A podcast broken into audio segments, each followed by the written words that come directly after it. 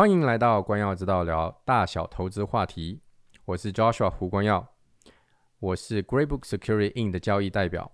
我和专家在此 Podcast 或讲座里表达的意见和陈述，纯属我们的，并不一定反映 Greybook Security In 的意见。同时，请大家免费开通关耀之道线上课堂，来索取呃完整的讲座与其他更多的讲座。丸子可以在弹幕介绍里取得。欢迎大家来到呃这一周的关耀知道专家系列讲座。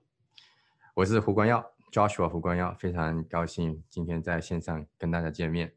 那我现在是在高博房地产私募基金任职啊执行董事。那高博房地产私募基金呢是一家资产管理公司，目前有呃接近七十位的员工，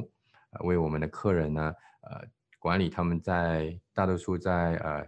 多伦多跟在美国呃的一些地产开发项目哈，如果大家对这个呃项目有兴趣的话，可以联系我或我的团队。到目前为止，我们总共投出去十四亿加币的 equity 哈股本金，呃预测完成价值在一百九十亿加币，呃总共投出去八十五个项目了，八十几个项目了，呃今年回来结束的项目呢？呃，这个资金就接近有三个亿多哈，陆陆续续都有。呃，如果这是这是你第一次参加呃这讲座的话呢，我们将以往的讲座一些视频回放哈，放到光耀的知道的线上课堂。呃，我呢现在这个呃，你们可以在如你们可以加我的这个嗯手机讯呃加我微信号，用我的手机号来找哈，然后呢。呃，我会发给你们这这个开通的方法。到目前为止，我们总共谈过啊蛮多的了。像第一讲呢，讲到的证券法，我讲我们第二讲讲到这个优化资金哈资金，然后第三讲呢讲到家庭信托，第四讲呢讲到这个移民，啊第五讲讲到这个商业银行华人与服务与华人生活哈，第六讲讲到多伦多呃地区。区域解析，第七讲讲到换汇，第八讲讲到高呃多户型住宅开发，第九讲呃讲到一些这个律师的服务，第十讲呢讲到小孩的这个成效哈学习，第十一讲讲到这个长期地产开发的优点，十二讲讲个税的基础知识，第十三讲讲到这二零二一年的这个税更新，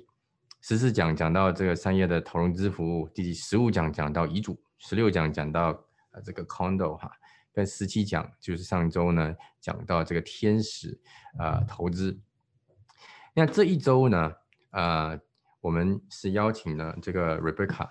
呃，因为在当初我跟这个蒋红在聊的时候，我们想这个带进一些关于诉讼方面的呃商业知识，呃律师法律知识哈。那我就问说，哎，到底这个有没有在背接其他的这个知名律师可以帮我们？做一场讲座呢，那他就呃推荐了这个呃 Rebecca，他先去问 Rebecca 看看有没有意思。然后呢，其实呃我们非常庆幸今天可以邀请到这个 Rebecca，他是这个呃 Wine Trap Erskine Huang LLP 的 Managing Director，所以他就他们呢是专门做诉讼的，在背街呢其实专门做诉讼的呃其实没有那么多，尤其是华人其实更少了。呃，所以呢，我们非常庆幸今天邀请到这个 Rebecca 来为我们科普一下这商业法律诉讼之间的这些一些问题。那如果你们呃有其他的问题，哈，可以放写到这个 Q&A，到后面的时候，呃，我们会来回答你们的问题。现在我们欢迎这个 Rebecca 来为我们这个呃分享一下一些这个关于商业诉讼的一些呃知识。哎，那 Rebecca，我交给你了。好，谢谢。嗯，大家好，呃，这个是我是第一次啊做这个通过 Zoom 来做 Webinar，所以啊啊，我只是通过 Zoom 在这个啊疫情期间，只是在呃开法庭和那个嗯和那个审问证人，所以啊。这是第一次这样子，希望啊我能够做的在技术上面是没有问题。嗯，今天我讲的是呃五个话题，呃，我讲的时候呢会尽量是用中文，但是呢，如果说会掺插一些中英文的话，也是对不起啊，因为这个是我有的时候比较法律语言比较难用中文去讲，嗯。我在这个，我一直都是在背街做这个商务诉讼的呃律师，这个是呃今年是第十五年啊，原来都是在呃大所里面做，然后我是在二零一八年一月一号的时候就自己去呃建立自己的一个所，那现在我们所是有呃八个律师，嗯，在商业诉讼方面各方面的纠纷我们是都是做的，嗯。今天谈的五个话题呢，是属于比较呃呃普遍的一些呃在做生意的人都会遇到的一些，所以说我就选择这五个话题去谈。嗯，第一个呢是呃讲那个合同纠纷。那嗯，在这合同纠纷里面呢，呃大家一都会在加拿大生活呢，都会有遇到这个合同的问题。呃，所以呢，就几个东西有点像是呃比较比较简单，但是实际上在诉讼的时候会经常遇到也是比较复杂的一些问题，所以我就先啊跟大家啊呃介绍一下。第一个呢，就是说什么是合同？那么有一些普通的误解就是说，哈，合同就一定是要书面的。但是呢，在加拿大呢，合同是可以是口头的合同的，嗯，有一些合同是必须要有书面的东西，比如说任何一个合同是关于土地的，那么必须要有书面的呃证明，也并不是说一定要有书面的合同，要有书面的证明。但是呢，除了这个关于土地之外的呢，很多合同实际上口头的都可以是成立的。所以说啊，这是第一个误区，很多人就以为就是说嘴巴讲了，没有签字，没有呃书面的东西就没有合同，不是这样子的。那么呃，第二个很呃，就是说那什么时候合同才算是成立呢？那这个要取决于是合同的那个性质是什么，但是呢，无论是合同的性质是什么，啊，最主要的几点还是都是一样的。第一个就是说，它的那个最基本的条款是什么，啊，这是第一个，呃，我待会儿会举一些例子，啊，就是这个关于这个根据这个合同的性质。它的那个嗯，nature of the contract，subject of the contract，那么它的必须要有的呃呃基本条款是什么？举个例子，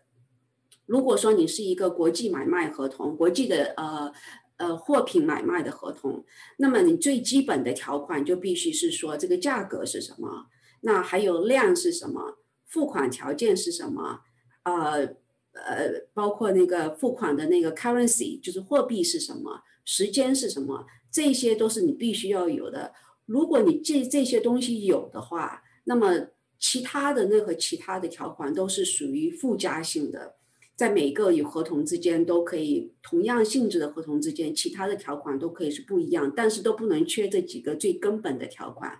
如果说这些最根本的条款是有的话，那么就可以说是合同已经成立了，就说彼此之间已经他达成一个共同的协议，那么这个合同就已经可以说是成立了。嗯，没有签字啊，没有甚至没有任何书面的电邮啊，什么东西都不是成为一个阻拦的呃阻害的一个不呃，it will it will not prevent the finding of 呃 validity。嗯，那。这是刚才我就说是要根据合同的那个性质，呃，那个 subject。另外一个，比如说是呃商业呃租呃 commercial lease，举个例子，就是你要租一个呃 commercial 的 premises，那么呃你们可能有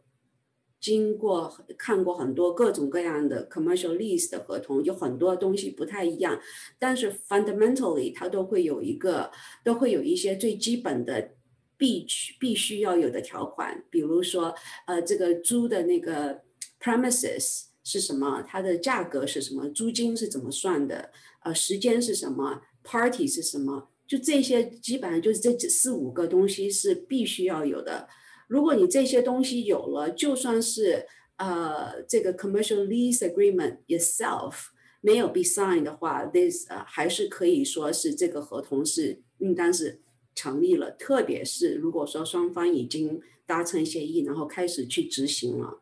，so so 所以说在做生意的时候。在考考虑到有没有一个合同能够执行的时候，呃，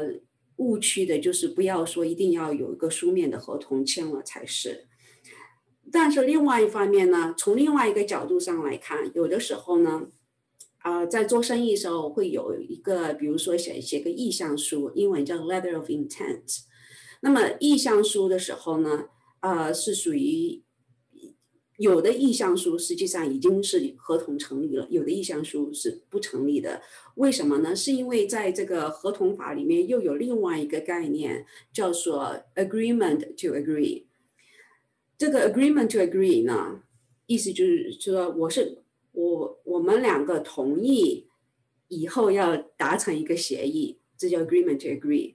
那么我们说我们两个都同意以后要达成一个协议的时候。在这个时刻呢，有的时候呢，你已经实际上双方已经就最重要的东西已经是达成了协议了，只不过是说以后要把这个呃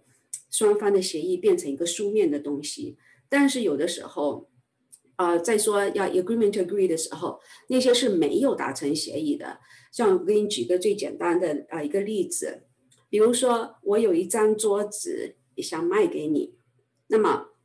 啊，你这是一个这是一个 antique table，可以说是很贵的一个 antique table。那么我说啊，我你说你想买我的 antique table，哦，我说 OK，好，那我们就以后谈谈吧，看看这个价格和时间是怎么样。啊，如果说合适的话，我就卖给你，但是不能够超过，不能低于，比如说五万块钱。那么你说哦，OK，好，那我们找改个时间再谈。那么你这个时候你实际上是没有一个合同的成立的，因为你们这个时候只是 agreement to agree，就说我们有这么意向要买卖，但是呢，这个呃价格、时间这些都没有成的，所以说是 agreement agree 没有成，你不能以后过了一个月时间你再来找我，我说对不起，我已经卖给别人了，那个时候你不能够告我，你不能说你跟我之间已经有个合同，因为那个。我们没有达成一个最主要的条款的呃共识，但是同样的一个 NT table，如果说你说啊，我想要这个 NT table，你卖给我啊那个呃五万块钱，我那个呃过一个月之后我就来提货，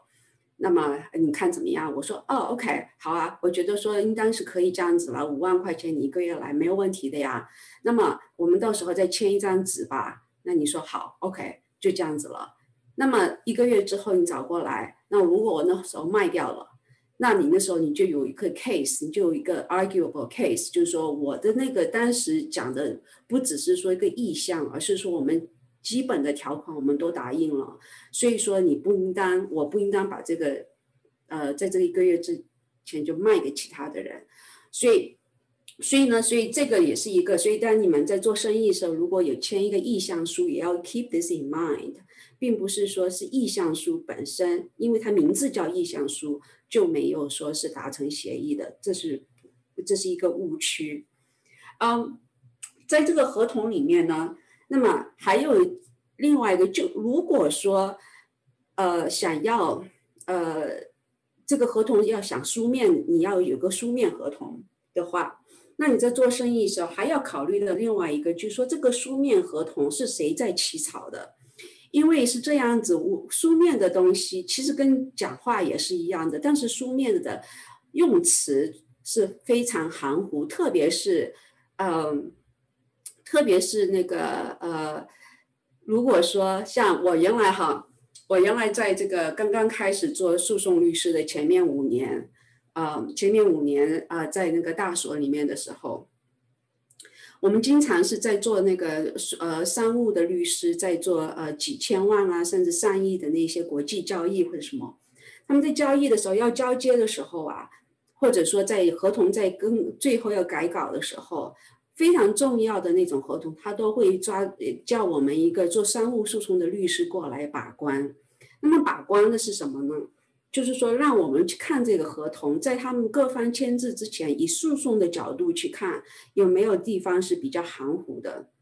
因为我们是做诉讼的，所以我们知道怎么在看，就有点像是你你你做一个轮胎，就或者说气球一样的。你做了一个气球，那么就相当于一个做专业的人士在看哪里是有漏洞。那我们就是作为诉讼的角度去看，如果说我把这个合同拿出去诉讼，法庭诉讼哪一个用词是属于是非常含糊的，那么你那时候就知道这个合同是有漏洞的。所以呢。所以在这个呃很多大部分的在市面上，或者说我我做诉讼里面见到的合同，很多都大部分都不是有诉讼律师去把关，所以它用词很多地方都是有很多含糊的地方。那么既然含糊是不可缺的，那么你在做生意的时候你要注意的是什么？也就是说是谁起草的这个合同，在啊，然后如果是是甲方起草的。然后双方去签，乙方没有机会去更改、去谈判，甲方去起草了，给乙方去签，乙方签了。那么有中间有纠纷的时候，如果说是甲方是呃是那个呃起草的，那么有任何含糊的地方，那呃在解释的时候，就是对对这个起草方最不利的解释，也就是那个解释的办法。所以说，你们呃，就说在做生意的时候要记住这一点，并不一定是说有的时候，呃呃，不知道这方面法律的会觉得说，啊，这个这个合同我来写，我就有个呃比较有利的一方，因为我可以用我自己的想法写进去。但是，呃，加拿大的法律很在乎的是一种公平，你一方面对你你是有利的，是你钱是你。起草的叫对方签，但是你自己没有起草好，所以说不利的地方你也得自己去承担。也就是说含糊的地方有两种不同的解释，哪一种不同解释对你最不利，就是那个；另外一个就是说含糊的地方对对方最有利的，也就是那个对那个解释。所以，所以这个也要记住，呃，在做生意的时候一定要有一个公平的想法，不要说要去利用。呃，对方因为这边的很多法律在案例法上面都已经经太阳下面没有新鲜的事情，都是一种公平的方式，找到了很多种办法去纠正那些原来呃平衡呃做做事情不是很平衡衡的地方。呃，还有一个条款就是在呃签合同的时候，在这边也是呃蛮。多的要看到的就是叫做呃英文叫做 entire agreement clause，就是说这个条款在里面会有在最后的时候会有一段话，说是 entire agreement，就是说这个合同也就是整体的合同。这如果有这么一个条款的话，你们呃就在做生意的时候也要去啊注意它的好的和不好的，不是好的和不好，也就是说它的 implication。那有个 entire agreement clause 的 implication 呢，也就是说。比如说我跟你谈判，呃，或者说甲方和乙方谈判，在谈判之前会有说很多话，呃，讲了很多关于生意啊或者什么东西的。然后呢，你们签了这个合同，如果签了这个合同有 entire agreement clause，意思就是说前面讲的那些话都不算数了。呃，就算是你前面讲的话引导你去做，除非是 fraudulent，除非除非是欺诈行为，但是不然的话，前面讲的那些谈判那些讲的话，你都不能够算是合同的一部分，因为合同有这么一个 entire agreement clause，啊，甚至有的时候 entire agreement clause 都会写的很广，就是说包括不只是前面讲的任何话都不算数了，包括以后讲的话也不算数，但是这个案子。在这关于讲以后讲的还不能够完全，现在那个 case law 不是很 settle，但是就是说，如果有这种看合同的时候，要记住这一个也是一个很这是一个很重要的一个条款。所以从某种程度上，如果甲方或者乙方中间对在谈判的时候一些话很重要，你不要放弃啊，对你保护的地方的话，你就不需你就不应当。让这个 entire agreement clause 放在里面，或者说你要把这个 entire agreement clause 变成很呃 narrow，呃 narrower，或者说有一些 exception，去使得你在签合同之前讲的话也能够成为你的那个在诉讼的时候能够依靠的证据。那么合同签了之后呢，啊很重要就是说在执行合同的话，在在我们现在的案例法就是双方必须是很正直的是执行。呃 good faith 和 honesty。那这个 good faith 和 honesty 现在在呃案例法上面的这个标准上是越来越高了，基本上从就变成是说，你要你既然跟别人要签合同，要去在执行合同下面的时候，你就要很正直的去执行，你要为了这个合同这个目的去执行，你不要再去玩手脚了。甚至有的时候，你要把重要的信息对你不利，但是在这合同下面正直的角度来要求你要讲出来，你也必须要讲出来。所以在执行合同的时候，必须是以正直的标准。Good faith 的标准来，那在合同呃法下面另外一个概念哈，就是我觉得说大家也是在生意里面要注意的，就是合同转让。在这个合同合同转让这个概念呢，在在呃在呃日常做交易啊，或者说甚至在买卖房子啊，呃买卖土地啊，呃转让合同啊，非常非常的普遍，但是。并不是很多人，甚至很多律师都不知道，就是说，实际上合同转让，它很多的时候转转让合同是法律不成立的，因为是它有一些必须要满足一些条件，它的转让合同才成立。呃，因为在这个案例法上面，合同是这样子，是甲方和乙方呃达共同达成了一个协议，就是说，嗯，meeting of the mind 达成了协议。所以它的那个 benefit 和 obligations 都是大家同意的。任何一个合同都有一个 benefit 和 obligation，right and obligation 是两方的，是一个 two coins of the same，呃 two sides of the same coin。那么法律就是说，因为你这个是一个 contract，是一个呃呃 two way street。 所以你一个第三方进来，第三方没有参呃这参与你们当时不是你们当时谈判的，所以说第三方你要 assign 乙方要把这个合同给转给呃呃呃 A 和 B 达成协议，B 如果想把合同转给 C 的话，C 这个合除非条件满足了，不然的话，C 能够得到的是在这合同之下面就是 B 的那个呃 benefit 啊。Rights 权利，但是不是义务，不是义务。意思就是说，如果说呃 B 把这合同转给了 C，OK，那么 C 说我要呃 B 本来是要在下面买房子、买买买股票，举个例子，但是呢转给了 C，C 最后说我不买了。那么 A 说，哎，对不起啊，那你 C 违约了。那但是 C 那那么 C 的律师就可以说对不起啊，这个合同它实际上并没有那个合法是转让，它转让的只是权利而不是义务。所以呢那个时候 B 呢以为自己已经转让了，实际上并没有转让，所以 B 完全还有可能继续是被告。那么怎么样才能够说一个转让合同才能是真正的是成立呢？那么基本上就是说必须是这个 C 的同意把这个 B 的这个权利。呃，义务给揽下来，同时 A 也要同意，就是说不不不让这个不不需要 B 来负责任了，就是让 C 来责任。所以基本上就是说必须要达成一个三方的一个协议，意思就是说，呃，B 完完全就不负责任了，C 就完全代表 B 去负责任，A 也完全接受了，这是一个三方的一个程序，这个一种 legal 的一个呃。呃，一个呃 requirement 才可以达到，所以很多我我在是看到的一些合同，所谓的 assignment 合同，啊，实际上是很不严谨，是很很那个 vulnerable to be attack。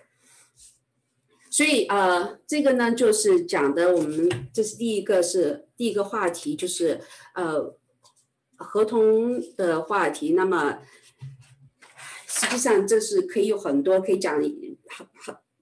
很久的，但是呢，这些是最主要的。还有最后一个要考虑的，不是最后一个考虑，就经常要考虑的，就是说，嗯，是希望呃是如果有诉讼的话，在合同下面是希望是去呃仲裁还是去法庭？那么呃彼此有利有利和有弊，呃最简最简单的讲的利和弊吧，法庭是免费的，呃。那个仲裁员是很贵的，呃，但是另外一方面，法庭很慢，仲裁很快，所以说，呃，取决于这个情况，呃案子，但是这些是应当是去考虑的。嗯，第二个话题是股东纠纷。那股东纠纷我也是做了非常的多，有呃，我可以先讲一些最普通的一些，像是股东纠纷里面普遍的东西，然后我也可以讲一个我最近呃去年不是最近了，是去年啊我成功办的一个那个呃呃股东纠纷的一个案子，名字我不讲了，但是就是把一些情况说一下，使得你们大家知道这个股东呃纠纷是。大概是在现实上面是怎么运作的？这个股东，呃，如果是一个，如果呃你是一个股东的话，在加拿大的这边的股东，呃，不是那个呃 Business Corporations Act，无论是在安大略省还是联邦，股东的权利实际上是很少的。股东的权利基本上只有两个，啊，一个就是那个他的 informational right，就是说你可以得到那个公司的那个财务的信息。呃，就算是财，就是这个信息也是很 limited 的，呃，但是呢，你会得到 financial statement，呃，或许是 audited，或许不是 audited，it depends，呃，就说有可能是被审计的，或者不是审计，取决于公司，还有它的那 bylaw 那些东西，还有它的那个 shareholder resolution，啊，这是第一个是 information limited informational right，就是有限的信息权利。有限的权利得到信息，嗯，第二个就是可以投票，呃，就是说那个呃，在那个连 AGM 的时候，Annual General Meeting 的时候，你可以去投，无论是无论是大小公司，这些都是一样的，就是都是呃都是有存在的。虽然说很多小公司它这些没有去 maintain 这个 formality，但是这个是嗯。在法律上面是必须是你可以执呃要求的权利，呃执行的权利。那么，所以呢，那么当那个如果你是一个少数股东，那么你是处在一个很被动的角色，很被动的角色。不仅是说你的权利非常的有限，那第二个就是说，如果说公司经济不好，那么你在你呃要破产，或者说呃呃经济紧张。那么，呃，股东呢，他的在经济方面，在 financial 那个呃 recovery 或者说那 compensation 方面也是最低的一个，那是个 that's a packing order，啊，政府是第一个，如果是公司要破产怎么样，政府是第一个是得到了他的 tax 啊那些东西，然后下面就是 employee salaries 啊什么的。那么还有 secure secure creditor，那么最后最后才剩下 shareholder。所以说，基本上你 shareholder 你的那个经济你投进去钱，你又是 passive，最后能够被 recover 你的那个 equity investment 的那个机会是比较少。如果说公司 not doing well，但是呢，但是呢，今我我处理了很多的案子，就是说。Minority shareholder 少数股东呢，经常是被呃欺负，被呃呃主要的股东或者说董事会那些欺负。他们欺负的地方是什么吗？因为你因为少数股东不知道里面的公司呃运转上面，呃他的那个钱 finances 是不是被 res 呃主呃是不是 responsible expenditure？还是说随便乱花？那这种随便乱花呢，在这个中小企业里面会比较更多一些。那么在那种情况之下呢，你作为一个 minority shareholder，你就看到你很无能为力，因为你不知你没有办法对他 everyday 的 operation，你不能够参与，你没权利去参与。那你拿拿到的呃呃那个 financial statement it could be notice to readers，which is nothing。uh, anything that's less than audited statement doesn't carry any weight, really, in my view. Even audited statement, sometimes you have to be very careful. So, so 从这个 minority shareholder 的角度的话，很被动。那特别是呃，我经常遇到的就是说，minority shareholder 说这生意很好啊，我看过去很忙呐、啊，但是为什么拿出来的报表都是说我们缺钱，或者说我们呃没钱？Doesn't make sense。那么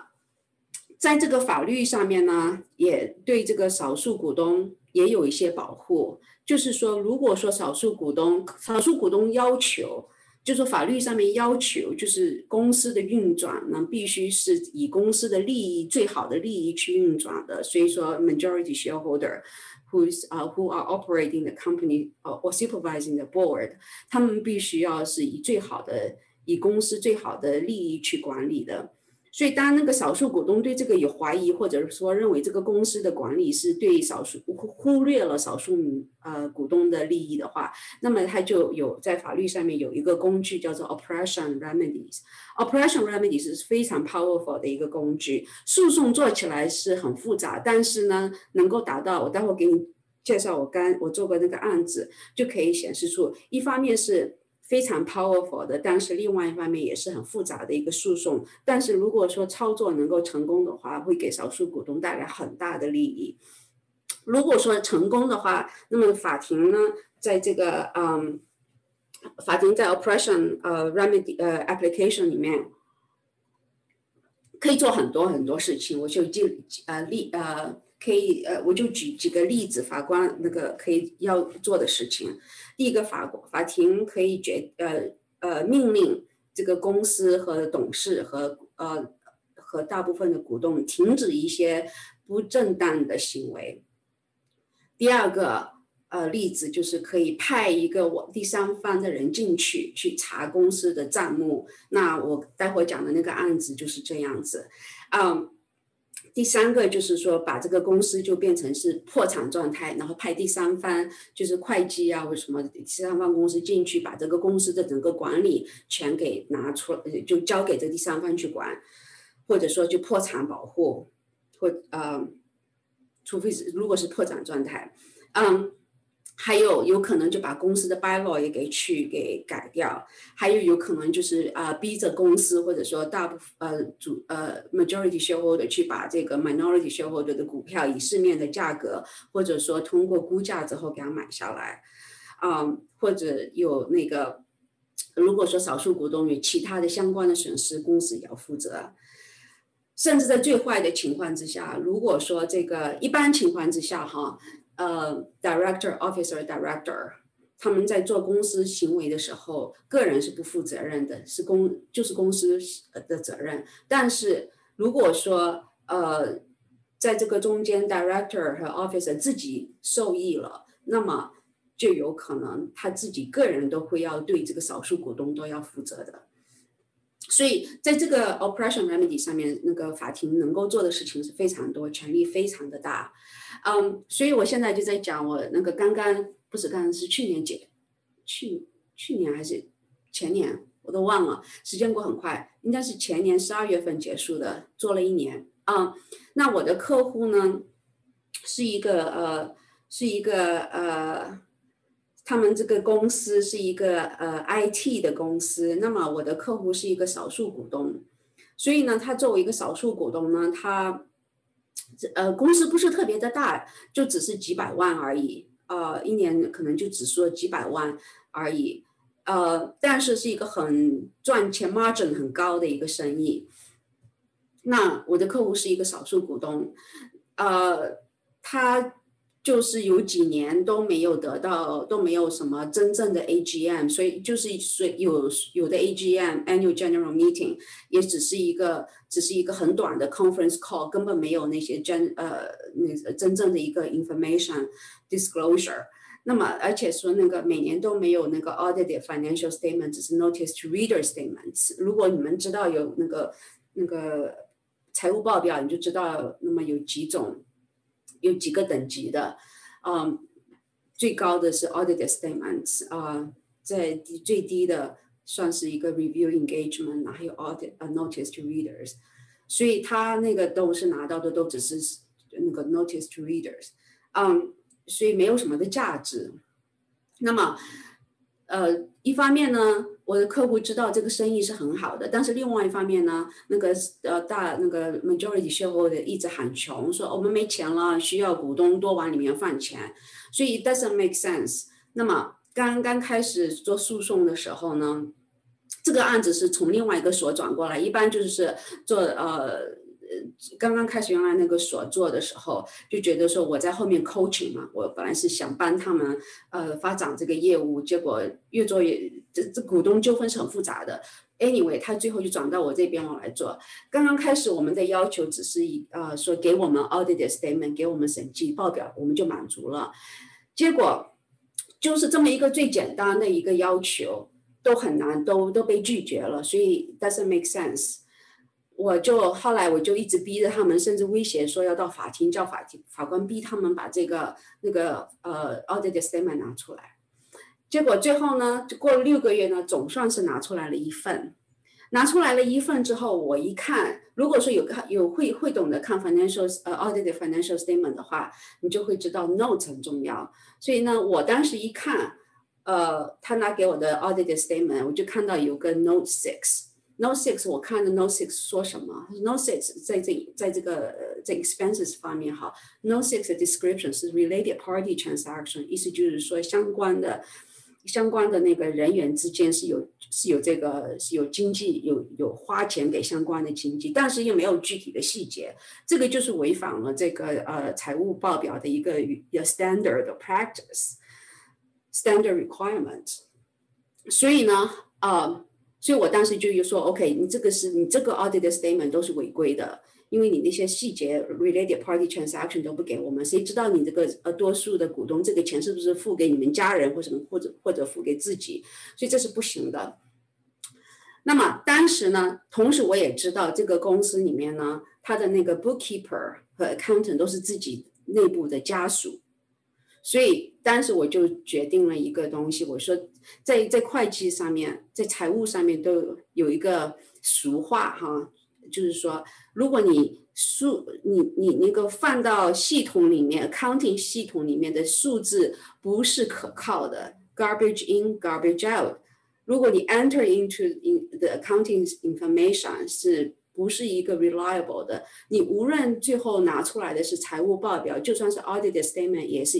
也是不一定是可靠的。所以当时我就马上就改变了那个方案，我说我我我再也不要你提供我任何的财务报表，是统计报表我都不要，我要到法庭里面派第三方进去去查你所有的财务。所以我当时就雇了一个 inspector，雇了一个 forensic 啊那个。accountant，然后呢，我们就整个就材料啊，全部都改变了。就是到法庭里面说，法庭你给我，我我已经找到了第三方，有一个会计可以进去，所有的财务报表全所所有的财务的信息全部从头去看。结果呢，因为这个这个方案去做了呢，我们去辩护的时候，法庭完全是同意。呃，辩护还没结束，对方他就说我们 settle 掉，我们。呃，那个调解掉，所以我们这后来案子就 settle 掉了，因为他确实那个里面有不正直的地方，他怕他们多数股东也很怕第三方有了第三方人进来。才知道那些钱是实际上不是花在生意上面，而是花在家人或什么上面的。所以，他成很多中小型的公司都成都知道不是那么干净的一个行政那个财务行为。所以我们后来就非常的成功的解决了这个案子。嗯，所以在这个股东这个呃事情上面的话，呃，大家就是在投资的时候就要知道，作为股东他的那个权利是有限的。嗯，但是呢，同时他也有在法律上面又有很大很很 powerful 的一个权呃程序可以保护他。但是在这诉做诉讼做这个起来是非常的，是是非常的一个 complicated 的，并不是说呃，如果说一个诉讼律师没有做过这个，没做过几个的话，可以做。最近有一个案子，跟我这个同样的一个案子，花了七年才结束。所以，所以，所以这个股东呃股东之间的纠纷这种是又普遍，但是又比较比较呃的呃 delicate。第三个话题就是那个第三个话题就是商务租金。OK，已经三十八个分钟，嗯，三十五分钟，嗯，商务租金的那个纠纷，呃，商务租金。的纠纷，呃，纠纷里面啊，有几个东西也是，呃，我是想说一下，呃，第一个就是说，嗯，并不是说商务，呃，呃，commercial lease 一定要有这个 commercial lease 签了才是有这么一个 commercial lease 的。嗯，呃，最我们的那个 Ontario 的 Court Appeal 就是说 commercial lease，呃，就像我刚才讲的，其他的任何一些任何一个呃合同，depending on the subject。都会有一些最基本的必须要有的条款，它才会有个合同。那么在 commercial lease 上面最主要的几个条款就是说双方是谁，呃，landlord 是谁，tenant 是谁，呃，第二个就是说呃租赁的那个 premises 是什么。那么第三个就什么时候开始租赁，第四个就是租赁是多长时间，第五个就租金是怎么算的。如果说你这个这五个东西已经谈妥了。但是呢，呃，合同没有签的话，只要是双方已经开始去执行，或者说已经依靠靠的 rely 呃 act on it，就是说，呃，已经相信达成了这个协议，同时也开始去做了，那么你就有个很 strong argument，你已经有这么一个合同。啊，举一个例子，有一个案子就是在 Yorkville 那边是几十几年前，有一栋楼在盖。然后盖的时候呢，这它的 rooftop 的那个 restaurant 呢是一个呃 high end 的一个 restaurant，是一个 restaurant company 说我要租这个 rooftop 的那个 restaurant，嗯，所以呢 landlord 呢就跟这个跟这个呃跟这个 tenant 他们就开始谈了，谈了这些东西都谈妥了，就是说呃刚才讲的几个东西都谈妥了。甚至都已经开始有那些 architectural design，因为这是必须的。你作为一个 restaurant，要从这个那个 lobby 啊到那个楼上，呃，包括你的那些 service elevator，你肯定是要，还有包括那个呃那个什么 building permit 啊，那些都是要 incorporate way in in advance of the actual possession。所以说，虽然说 lease 根本没有签，但是谈妥了之后，它整个在 building。那个 architecture 方面和那个 building 方，呃，the actual construction 上面，还有 building permit 上面都已经 incorporated into um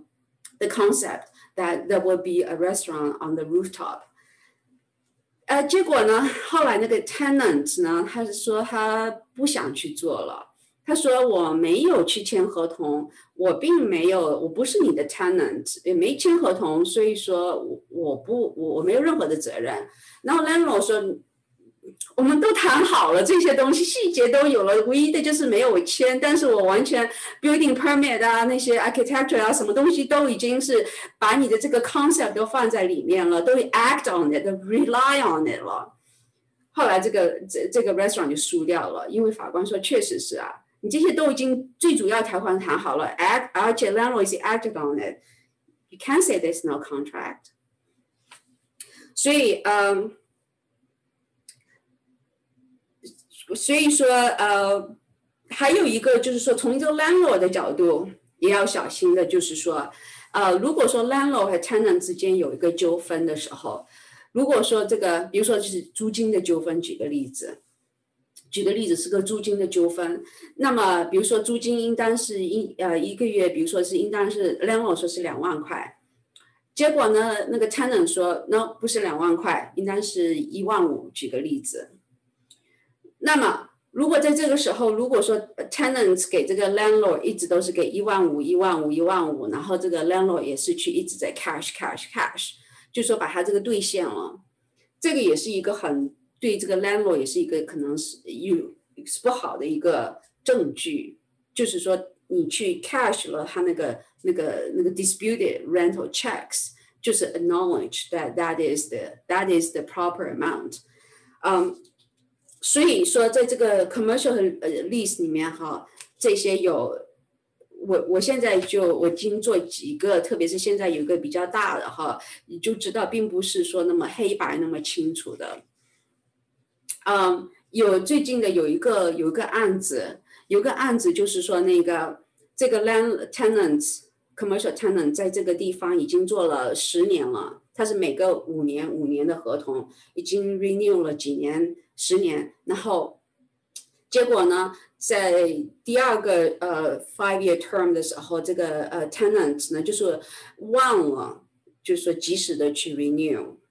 但是呢。他的那个继续去付付租金，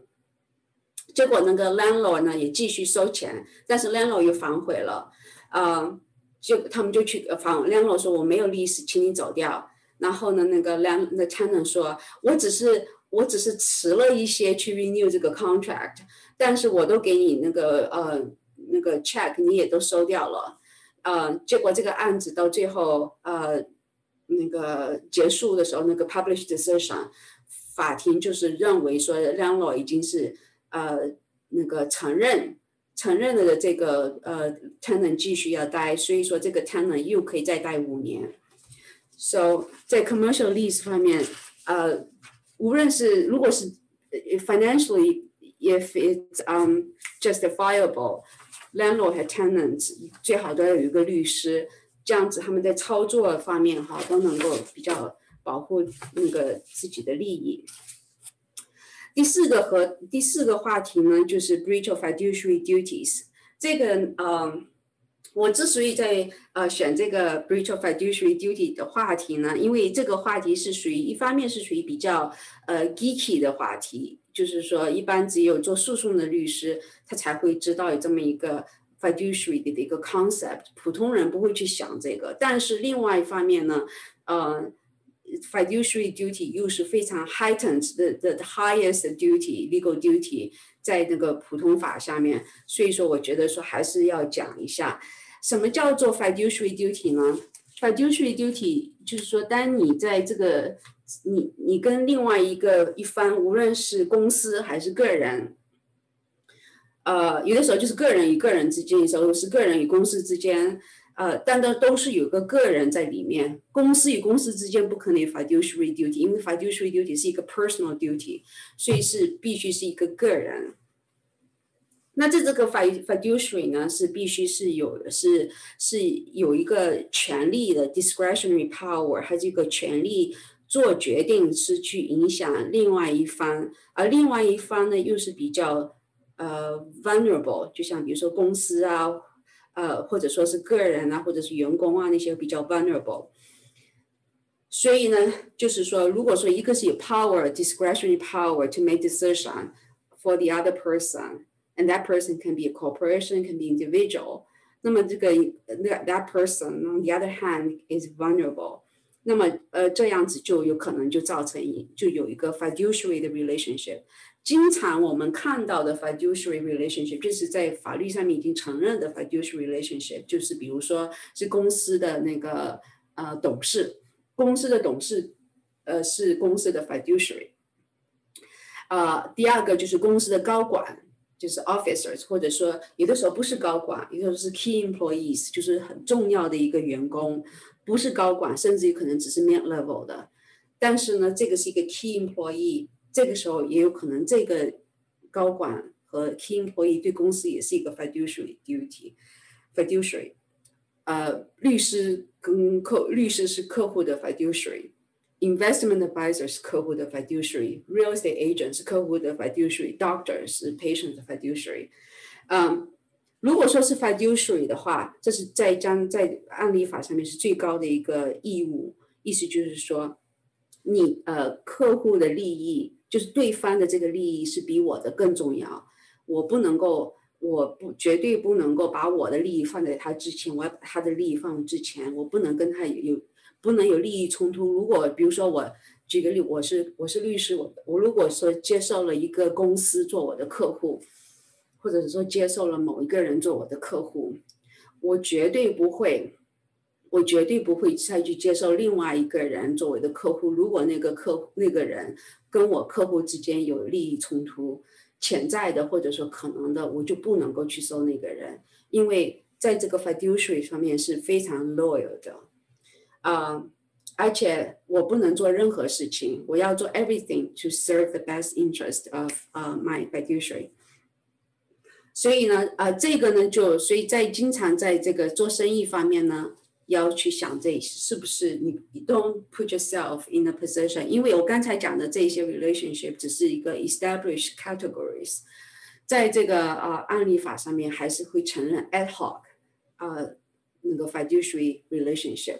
嗯，所以比如说在中国社区，我跟中国社区 呃的活动不是很多，但是我知道有的时候因为中国 呃人在中国人在这呃朋友在这边，所以会有一些 power of attorney 啊那些都是要很小心，在这个时候都有可能 give rise to a fiduciary relationship。嗯，time is OK，Alright，还有十五分钟。呃，最后一个话题，我想谈一下，就是那个，就是那个在生意做生意的时候的那个呃保险。在做生意的时候呢，在加拿大，the whole society is underwritten by insurance companies。在做生意方面有几个保险，我先讲一下那些几个保险，然后讲在保在保险方面要注意的是什么。第一个就是说，如果你是一个 professional，clearly you will have professional insurance. That's not really the focus of my topic. 除了 professional insurance 啊，你们肯定会有 home insurance。除了 home insurance，其他的呃就不一定会有，但是应当是要考虑的。特别是如果你是一个 b 呃，如果你是一个董事，是一个董事公司的董事 officer， 你就要有 error and omission insurance，就是呃失误保险。还有就是要有那个那个 CGL，作为公司必须要有 CGL，呃 general liability insurance，意思啊。还有要有那个 property insurance，这些都是 cover 不同的 C 呃那个 Aaron Omission insurance 是保护你作为一个公司里面的高管你的责任，因为有可能这个公司在做业务的时候公司被告，但是呢，有 我我经常知道，我因为我我在做这种公司诉讼里面，经常是原告，原告呢。呃，要告这个公司的时候，为了为了那个能够从被告那边诈回来钱，他们就去告这个被告公司的老板或者说董事。那这个哈，这个我就处理过太多了，所以我知道很多都是以一种那些都是为了达到一个谈判的一个目的这样子去做的，但是大部分这种告都是非常。那个不合适的，嗯，如果被告的话，如果你有那个呃那个 error omission insurance，或者说有那个 director officer insurance，actually error omission insurance 是 professional insurance。我刚才想讲的是 director officer，so I misspoke。director officer insurance。那么如果说你有 director officer insurance 的话，你在被告的时候，那个 insurance company 就会 provide you with a defense。但是我现在再讲一下刚才我讲的那个话题，因为太太普遍了，所以 就是说很多在案子在呃我的客户啊那些哈是呃公司的老板呐那些呃董事，就是公司被告，他个人也被告，这是很大部分都是不好都不成立的，所以我都可以打掉。我在处理过一个案子是是那个那个案子是二零一七年成立的呃启动的，那启动的时候是一千万的一个案子。加拿大的公司去告加拿大的呃几个公司和个人，同时也告了中国的呃几家公司和老板。结果呢，先是那个呃安大略的这边，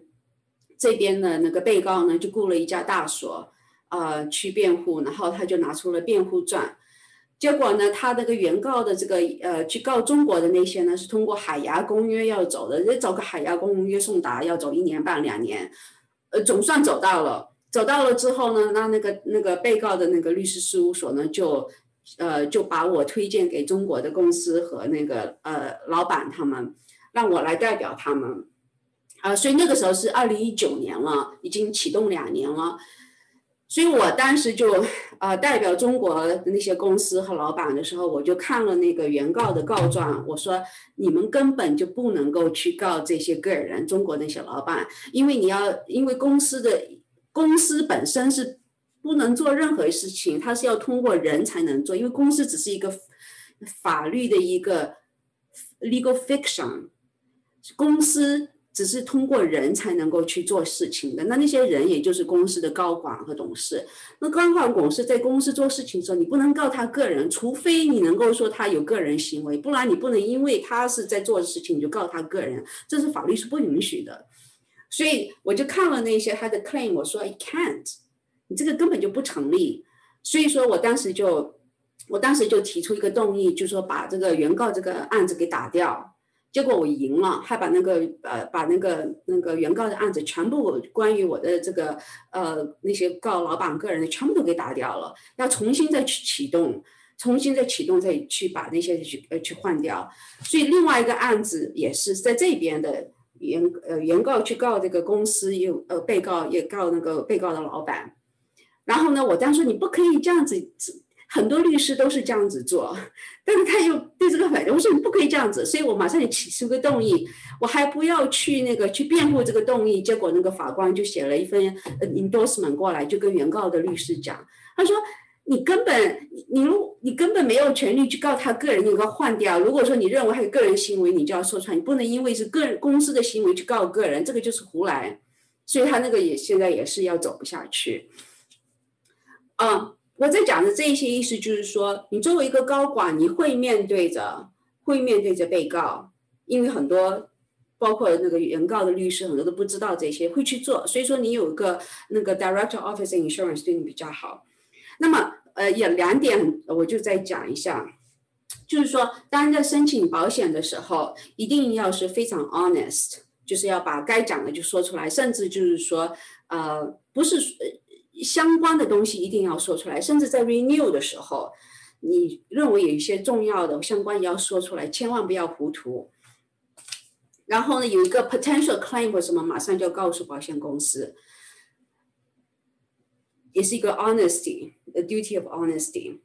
那保险公司有什么责任呢？保险公司，我啊，我也在讲一个故事，讲个案子，就是我最近呃也是呃成功的。保险公司就说，如果你有个保险，如果你有保险，几个保险肯定有几个保险。你如果被告的话，你应当马上就要很多律师也不会去想这一点。但你要，那你要回到你所有的这些 insurance policies，你去看哪一个这个 insurance policy 必须给你付律师来来帮助你去 defend。那这个呢是一个非常非常那个在法律上面呢，它呃要求就是说如果。如果说这个根据这个 policy 的 language 和这个告状，如果是有可能你会他会对你法呃保险公司对你有赔偿，那么保险公司就必须要付你的律师费用。嗯，所以啊，所以我我我最近呃这这前面十八个月处理过两个这种案子，一个呢就是就是一个呃一个个人的案子，他就是这个个人呢，他就是去盖豪宅。结果盖豪宅的时候，他有那个 home insurance，他也有 CGL insurance，雇了一个呃建筑公司去去去那个去呃去盖这个豪宅。结果有一个人走路在那个前面摔倒了。实际上很多人就是这样，看到你是豪宅，他就只是脚扭了一下，他说他一辈子工作不了了，所以就告这个就告我的客户。后来我就是把我说你把所有的保险政策都给我看，就我全部都看了，我就跟那一家一家的保险公司联系，我说你去提给我客户去提供付律师费用，你不一定要付我，但是你要付律师费用去保护我的客户。结果其中有一家那个保险公司就同意了，嗯，另外一个另外一个是那个 E&O Insurance 啊，是一呃那个保险公司起先是不同意，一直都是不同意的。啊，但是我是说，跟那个我的客户是在美国被告了，但是他的那个保险政策的这边，我就看了一下被告告状和这个保险的语言，我说你必须，这保险公司你必须要付那个对方我的客户的律师费用，嗯，去在那美国应付，他应诉他也不肯，那个保险公司也不肯，所以呢，我就，啊，我就去告这个保险公司也赢了，所以呃，就是说这。保险很贵的，在加拿大，同时加拿大是 tend to be overly insured。但是有出什么事情被告的时候，应当是 the first reaction you always need to think。很多律师也不会去想会不会保险会不会呃考虑，因为保险是一个非常 specialized area。But um, so yeah, so those are the things. I think my time is up. 时间到了，Joshua。请免费开通关耀之道线上课堂来听以下 Q&A 的部分，谢谢。